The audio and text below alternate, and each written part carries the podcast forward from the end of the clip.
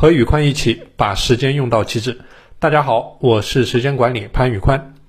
生活节奏越来越快，每天似乎都有好多事情要做。上班有忙不完的工作，下班之后和上班之后也没什么界限。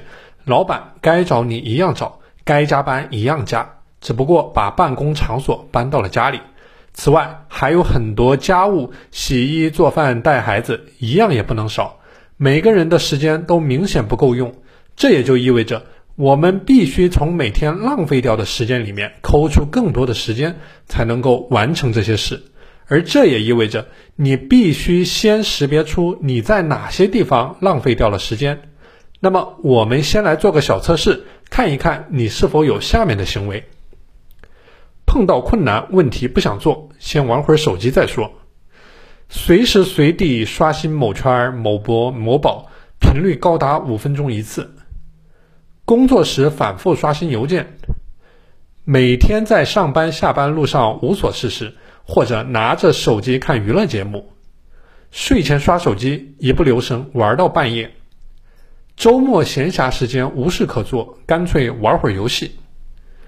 被各种即时通讯工具打扰，信息来了之后，马上停下手里的活去看，思维被打断，发呆、走神，做的事情价值很低，处于瞎忙或者无事忙的状态。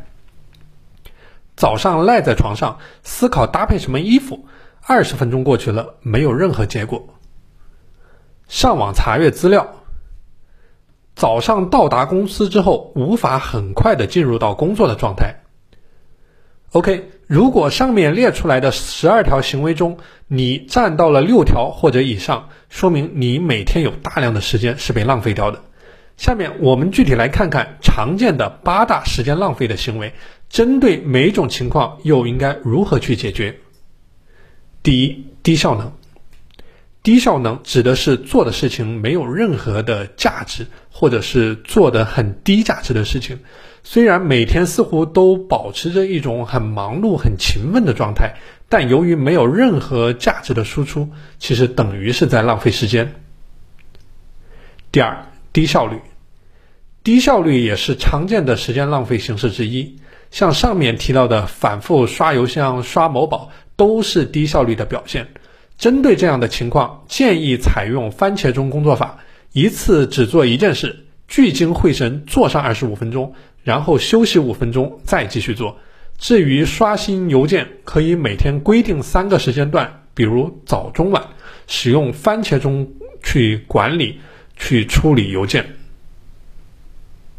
第三，对事情没有计划和归类，对事情的紧急重要程度没有计划归类。不了解自己的高能时间段，做事不是从最重要的事情做起，高效率的时间段做着低价值的事，比如一大早的黄金时间段写着机械重复的报告，造成了变相的时间浪费。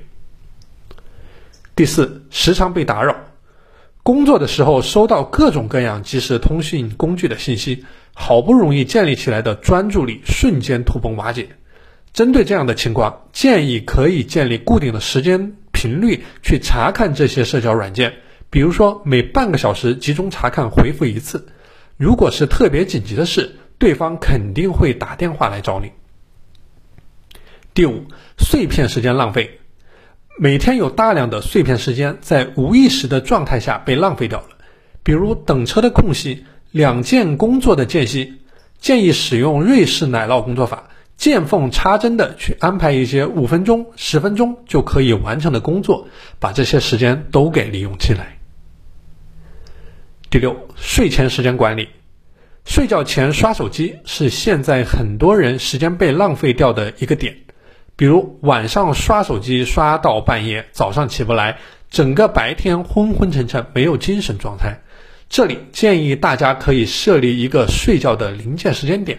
比如晚上十点之后，比如洗完澡之后，超过了这个时间点，就不要再接受任何视觉上的刺激，不要再刷手机，只做一些放松大脑的事情，比如说阅读和家人聊天，以最好的状态准备睡眠。第七，过度追求完美，很多人过度追求完美，一件事光开头就反反复复推长推敲了好长的时间，导致最后无法及时完成任务，浪费了大把的时间在原地踏步上面。Facebook 有一句名言：“完成比完美更重要。” Done is better than perfect。这里我的建议是：烂开始好结果，不要太纠结一开始做的怎么样，你只要动手做起来了，你就已经超过了百分之五十的竞争对手。在不断做的过程当中，去把你做的这件事情更新迭代，使其有一个好的结果。第八，没有记录时间，没有记录就等于没有发生。很多人都没有记录时间开销的习惯，也就不可能知道自己每天的时间都浪费在了哪里。就好像如果我们不去记账，就很难系统的去统计、分析和管理自己金钱的开销。如果我们不去记录每天的时间开销，节约时间、提升效率也就无从谈起。好了，今天的内容就和大家分享到这里。如果大家想学习时间管理方面的内容，欢迎添加我的微信。P A N L E O N 一九八八，P A N L E O N 一九八八，我是时间管理潘宇宽，我们下期节目再见。